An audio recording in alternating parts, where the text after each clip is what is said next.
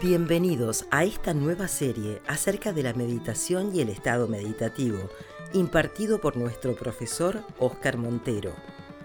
La práctica meditativa es un asunto tan vulgarmente tratado que se precisa construir una comprensión más sólida de la experiencia meditativa, donde se haga una preparación inicial para entrar en el estado meditativo. Om Shri Namaha Muy buenos días a todos, Namaste, espero que estéis bien. Hoy es lunes, os había prometido hacer un podcast dedicado a preguntas frecuentes que nos hayáis enviado en el canal de Telegram sobre este asunto de la meditación profunda y es lo que voy a hacer.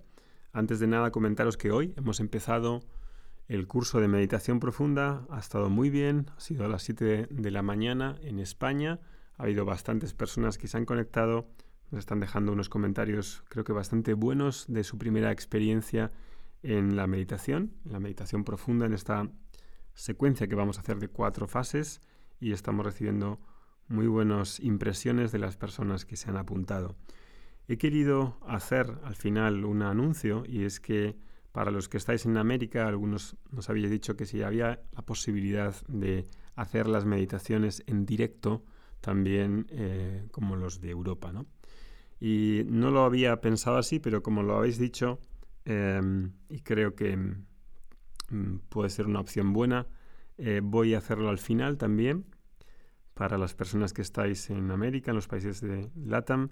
Eh, voy a hacer ese horario también especial para vosotros, que va a ser las 12 de España y coincidirán que Argentina, Chile, eh, Uruguay pues serán las 7 y en México y Colombia serán las 5 de la mañana.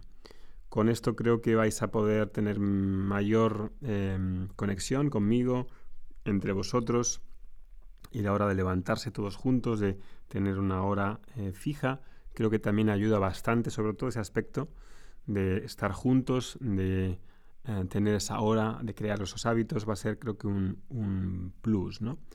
Las inscripciones están cerradas, vamos a dejar para los que por este motivo quizás lo hubierais querido hacer solo por esto, vamos a dejar el link abajo a la inscripción de América por si alguien quiere todavía entrar. Eh, debería entrar hoy, puesto que ya hemos empezado y no queremos que haya desfases con diferentes personas, así que sería último hoy con el enlace abajo para los que queráis entrar de América. Ahora mismo la estarán haciendo muchas personas, está ya grabada en la plataforma y está disponible para hacer. Eh, muy bien, entonces voy a comenzar a, responder alguna de estas preguntas. ¿no? Eh, una que nos han enviado ha sido, ¿por qué todas estas cosas que has estado explicando, Oscar, en estos días no se enseñan en la meditación? Ha habido gente que nos ha dicho, yo he meditado muchos años, he ido a muchas escuelas, pero esto no me lo han enseñado. ¿Por qué? Bueno, pues no lo sé, la verdad. ¿Por qué? Es que hay tantas cosas que no se enseñan que quizá esta sea una de más. A mí cuando he ido a escuelas de yoga, en mi experiencia, he estado sobre todo estudiando profundamente yoga y yengar durante muchos años, tanto en la India como aquí en España, donde hay profesores muy, buenos. Em, he estudiado Ashtanga Yoga, he practicado Ashtanga Yoga y Kundalini Yoga, los tres bastante en profundidad, y no me han enseñado a meditar en ninguno de estos escuelas, ¿no? ni la formación, ni nada de eso. Pero es que tampoco me han enseñado Vedanta. Tampoco he aprendido mantra, ni he aprendido sánscrito, ni rituales. Entonces hay que tener en cuenta que en las escuelas de yoga hacen lo que pueden y te tienes que mover tú para encontrar qué es lo que te hace falta, qué es lo que quieres profundizar. Si quieres profundizar en asana, entonces yoga yengar se lleva la palma. Si quieres profundizar en Vedanta, ninguna de las escuelas de yoga por lo general estudian Vedanta en condiciones, con los textos, verso por verso, no existe. Entonces tengo que ir a una escuela de Vedanta, tengo que ir a un profesor de Vedanta. Y lo mismo con el pranayama y lo mismo con los rituales. ¿Quién enseña rituales védicos? Pues normalmente no se enseñan. Y sánscrito tampoco. Entonces en meditación sucede algo por el estilo. Yo he ido a varios profesores en los que mm, he practicado durante años X meditaciones y me he dado cuenta de que había más cosas, ¿no? Y creo que esta meditación profunda que estamos haciendo, gracias a Jonas Massetti, pues es una, un tema que en la preparación que hemos hecho de podcast, creo que muchos habéis descubierto cosas que no teníais en cuenta. Y eso ya es tipo el, el gran descubrimiento. Y luego ahora en la práctica, pues vais a ver que, que esta es una técnica, digamos, que os vamos a enseñar en la que paso a paso pues vas entrando y es em, una manera de no solo profundizar en el estado meditativo, eh, en la absorción, en, la, en, el, en, una especie de silencio en el que quedo, porque eso, eso sí que se enseña en muchas escuelas, es decir, llegar a un estado meditativo en el que hay un silencio, en el que hay un aislamiento, en el que hay una gran absorción, eso relativamente sí que se enseña y es fácil. Lo que no se enseña es qué puedo hacer en el estado meditativo, cómo puedo conectar con la mente subconsciente e inconsciente, qué puedo hacer ahí para mi día a día con un trabajo de consciente e inconsciente. Eso probablemente no se enseña en muchos sitios ni en la mayoría. Y eso es lo que también os he querido presentar aquí, porque hacer una meditación como en Vipassana, por ejemplo, por cierto requiere de más tiempo, requiere más días, no es lo mismo una meditación de 40 minutos que estar 10 días o dos semanas, como hemos hecho otras veces, en retiros en los que estás aislado, no tienes trabajo, no tienes familia, no tienes que hacer la comida, no tienes que hacer nada y estás solamente para meditar y escuchar Vedanta y hacer ejercicios de yoga. Claro, eso es un setup diferente, es un entorno diferente. Pero ese estado que se puede llegar a lograr de aislamiento, de profundidad, en un retiro de dos semanas, Aquí no es la cuestión que estamos creando. Estamos creando un estado meditativo, alcanzamos un estado meditativo, una relajación profunda, pero además estamos haciendo un trabajo con el inconsciente y con el subconsciente. Y eso sí que es más novedoso y probablemente no se enseña en muchos sitios. Otra mm, cosa que quería decir sobre esto es que en realidad mm, hay como una especie de idealización también de samadhi, del estado meditativo, ¿no?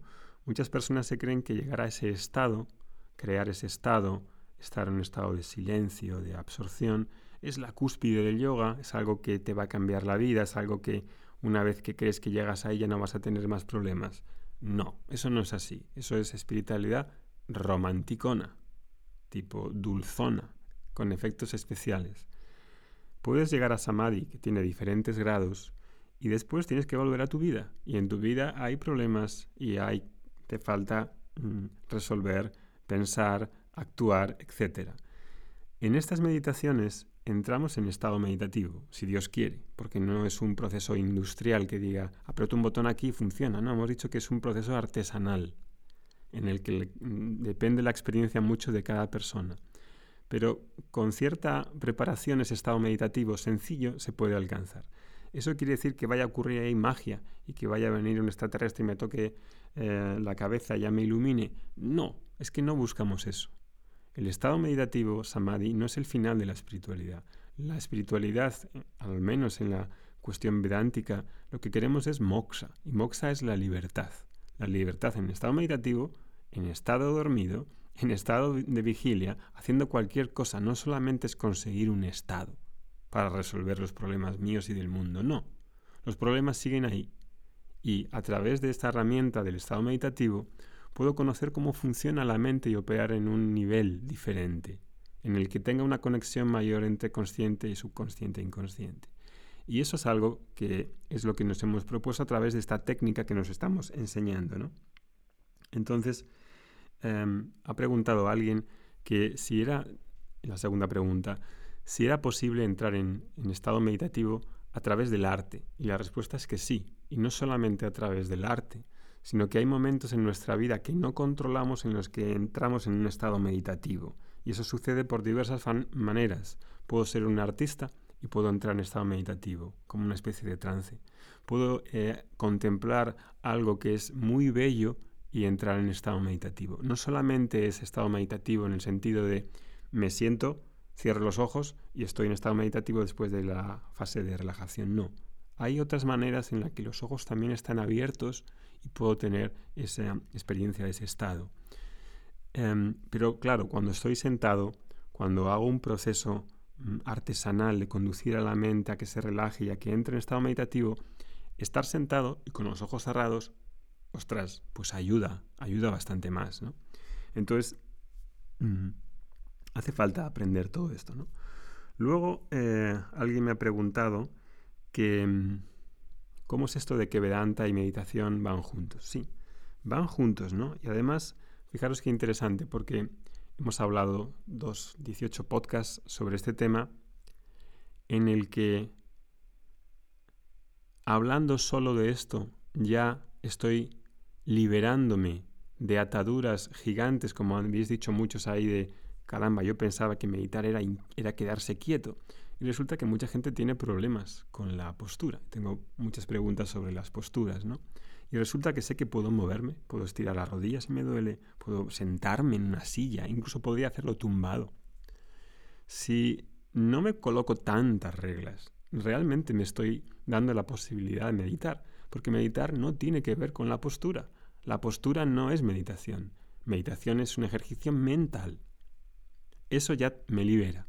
Pero el siguiente paso es que si haces las meditaciones, esas siete meditaciones guiadas, el resultado es que mi subconsciente, mis emociones que están ahí, que quedan presas, se ven aliviadas por todo esto y ahí, cuando la persona tiene una cierta estabilidad, cuando está aliviada emocionalmente, cuando tiene, em, tiene más claro su sentido en la vida, entonces puedo empezar a ver si hay algo ahí más para esa persona, tipo preguntas que quiere conocer, respuestas, mm, cuestiones profundas que tienen que ver con si hay algo más. Porque si la persona se, se relaja y puede aliviarse, entonces va a empezar a preguntar sobre lo importante de la vida.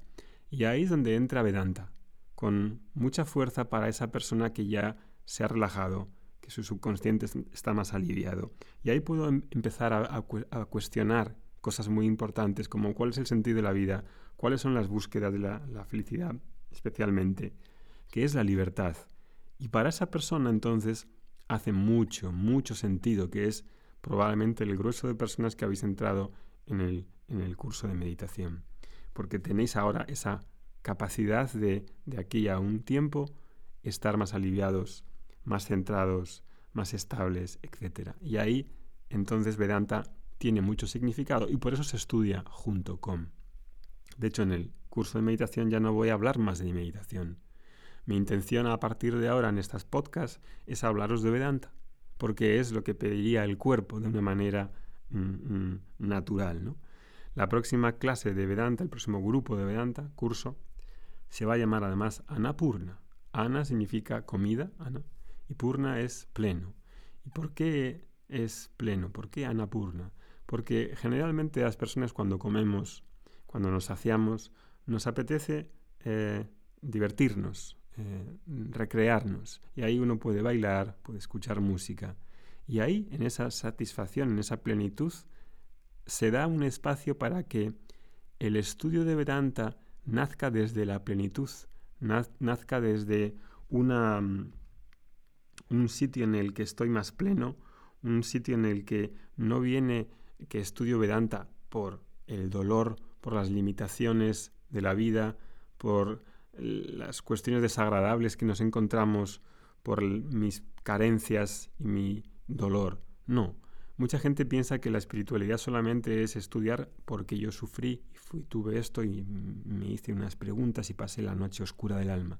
También puede suceder que cuando esa persona es estable, cuando tiene madurez, cuando se alivia su subconsciente, gracias también a la meditación, pueda iniciar una búsqueda de Vedanta y colocarse ahí como una persona entera, que tiene una buena opinión de sí mismo y hay una posibilidad de mejora en su vida a través de la escucha de Vedanta. Y ahí Vedanta es un regalo, es un regalo para esas personas. Y ahí es cuando vamos a comenzar en noviembre, si Dios quiere, con un nuevo curso de Vedanta que se llama Anapurna, en el que podéis entrar las personas que estáis en meditación como las que no habéis entrado en el curso de meditación. Si no has entrado en el curso de meditación, no te preocupes porque habrá otras oportunidades más adelante. Mm, una pregunta que me hacían era qué diferencia hay entre subconsciente o inconsciente en la manera que lo he dicho, porque lo he tratado de manera indiferente. Entonces, subconsciente e inconsciente, desde el punto de vista técnico, psicológico, em, eh, a veces se utiliza así, eh, de manera em, em, no diferenciada. Sin embargo, también en diferentes contextos, ¿no? No es igual Freud que Lacan, que Jung. Hay diferentes escuelas que lo pueden interpretar de manera diferente y yo no soy profesional ni soy psicólogo, sé que tampoco puedo hablar con mucho conocimiento, pero por lo que yo sé, el inconsciente sería una capa, un nivel más profundo de la, de la mente humana en la que hay enterrados una serie de contenidos que han sido descartados por un, por un mecanismo de defensa, a través probablemente de un mecanismo más represivo, para que esos contenidos se guarden ahí y yo pueda seguir viviendo una vida más o menos funcional. Es decir, hay algo traumático con lo que me encuentro y no quiero ni prestar atención y lo escondo, lo entierro en esa capa de inconsciente. El subconsciente también sería otra capa, quizá más superficial, en la que eh, hay otros contenidos, pero no son contenidos necesariamente traumáticos, sino son contenidos que, eh, que yo capto, pero no capto conscientemente, por eso subconsciente, y que, em, y que los, los, pasan como desapercibidos a la mente consciente y se, se introducen ahí de una manera subconsciente, no, no consciente completamente. Esto lo habéis visto muchas veces ¿no? en las películas que a veces ponían ciertos em, ciertos fragmentos, ¿no? frames que colocaban con unas imágenes y la, mente humana no los ve porque van muy rápidos, pero sí que los estás percibiendo de alguna manera en la que tu consciente no lo capta, pero el subconsciente sí, ¿no? Pues esa es la, diferencia, ¿no? Hay un, no hay un nivel en el que tú con la voluntad captas, pero sí que son almacenados, ¿no? En cuanto al Vedanta, que es otra de las preguntas que me habéis dicho, Vedanta ¿Esto cómo lo diferencia? Vedanta no diferencia entre consciente y subconsciente eh, ni, inconsciente porque no, no tiene términos para eso. Hay solamente varias palabras como por ejemplo vasanas, que son impresiones acumuladas que están ahí, pueden ser subconscientes o inconscientes, y esas impresiones pueden em, delimitar o afectar a tu comportamiento consciente sin que tú lo sepas. Bien, ¿qué más? Em, algunas de las que os he dicho de preguntas sobre la postura, ¿no? Hay, por ejemplo, Marina Munera que me dijo que ella medita, que le gusta meditar en Padmasana o Sukhasana y siempre termino con calambres en mis piernas, al punto que necesito un rato para dejar de hacerlo. Normal. A ver, mm, Padmasana es la postura de loto que yo no recomendaría en ningún caso, porque supone una presión sobre la rodilla eh, infernal, a no ser que tengas muy trabajado tanto las caderas como las rodillas y hagas con mucha preparación la entrada a Padmasana, hay muchas personas que se fastidian las rodillas porque entran en Padmasana como sin ninguna preparación y eso es horripilante. Es decir, aunque seas flexible y tengas buenas rodillas y buenas caderas, no se entra, no se debería entrar en Padmasana así como así. Y tampoco es una postura que tampoco te vaya a aportar una gran cosa para meditar. Meditar que vas a estar una hora en Padmasana. Claro, no me extraña que te den calambres. Es que, ¿por qué querer ahí? Porque he visto a alguien que lo hace.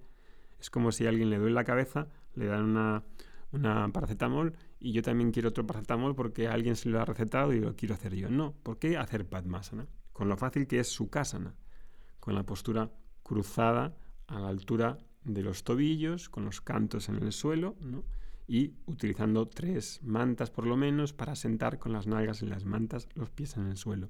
Mucho mejor, mucho más sencilla. ¿Que nos aporta algo Padmasana? A lo mejor, pero no es algo fundamental. No os compliquéis con la cuestión de las posturas, porque no merece la pena. Incluso todo lo que, la gente que decís que, se os duerme una pierna, que es porque no estáis habituados a sentaros y porque no estáis cogiendo suficiente altura debajo de las nalgas. Probad a coger, por favor, cinco mantas y sentaros en cinco mantas y veréis cómo no se os duermen las piernas ni os dan calambre porque no tiene por qué dar calambres. Y es muy normal hacer meditación en una silla, algo que a mí hace años me hubiera dado escalofríos por ser tan kamikaze y tan talibán pero que después he descubierto que pues no hace falta. Se puede meditar perfectamente sentado en la silla. En la silla puedes poner una manta si está para que no esté muy fría. Em, te puedes separar un poquito del respaldo para no apoyar y que a lo mejor la mente se quede un poco más em, sin atención, pero puedo utilizarlo perfectamente. Bien, em, ¿qué más? Dice Víctor Manuel, ¿cómo reconoce uno que ha entrado en estado meditativo? La respiración es más silenciosa, el flujo de pensamiento se ralentiza, ¿qué indicadores tengo? Bueno, cuando estés no vas a necesitar hacer preguntas, porque es una experiencia, es un estado en el que la mente consciente está más relajada, em, la respiración también se relaja, como otros muchos procesos que hemos descrito precisamente en dos podcasts, puedes revisarlos para ver qué señales da el inconsciente para ver que estoy en estado meditativo. Hemos contado en dos podcasts bastante. La experiencia disociativa también es un claro fenómeno que se produce en estado meditativo, así que tampoco hace falta darle muchas vueltas porque sé que he estado ahí. Además, ¿qué más da que le llamásemos relajación profunda que estado meditativo? Porque a veces una persona a lo mejor ha entrado en estado meditativo y no lo sabe, no le ha puesto palabras, pero ¿qué más dará?